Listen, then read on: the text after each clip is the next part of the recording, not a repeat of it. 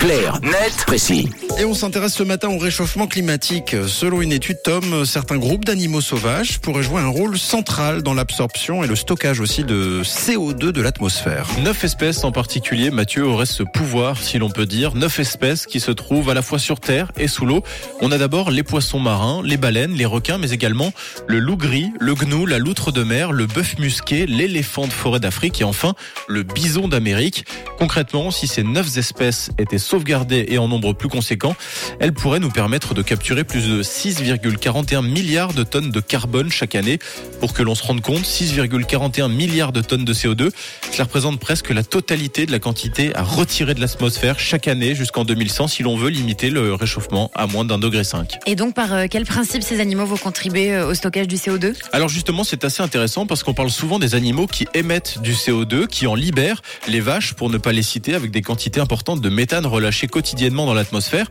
Mais on parle moins des animaux qui permettent justement d'emprisonner ce gaz carbonique responsable en partie du réchauffement climatique. Pourtant, on se rend compte que ce procédé nous serait aujourd'hui bien utile. La preuve avec cette étude, en fait, d'après les chercheurs, certaines espèces contribuent à la capture du CO2 en grande partie grâce à leur régime alimentaire. Par exemple, en consommant des fruits, les animaux participent au processus de dispersion des graines d'arbres dans l'environnement. En mangeant des plantes, ils réduisent la compétition entre les végétaux et diminuent la fréquence des feux de forêt.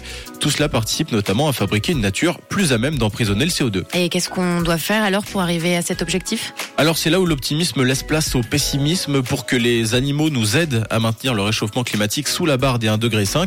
Il faudrait que les six premiers groupes d'animaux de la liste, donc les poissons marins, les baleines, les requins, le loup gris, le gnou et la loutre de mer, soient maintenus à leur effectif actuel et que dans le même temps, les trois dernières catégories, le bœuf musqué, l'éléphant de forêt d'Afrique et le bison d'Amérique, fassent l'objet d'une restauration de leur population pour atteindre respectivement 500 000, 2 millions et 180 000 individus sur les territoires concernés. Le problème, c'est que le simple fait de maintenir les effectifs de certaines populations relève aujourd'hui du défi. Alors imaginez les augmenter. Pour avoir un ordre d'idée, les éléphants d'Afrique seraient aujourd'hui au nombre de 400 000. On est donc loin des 2 millions espérés et on ne prend pas vraiment la direction d'un repeuplement de l'espèce. Selon l'Union internationale pour la conservation de la nature, le nombre d'éléphants a chuté de 86% sur les 31 dernières années. Quand il y a de la vie, il y a de l'espoir. Encore faut-il qu'il y ait de la vie. Alors longue euh, vie euh, à l'espoir, à défaut d'une longue vie à la vie.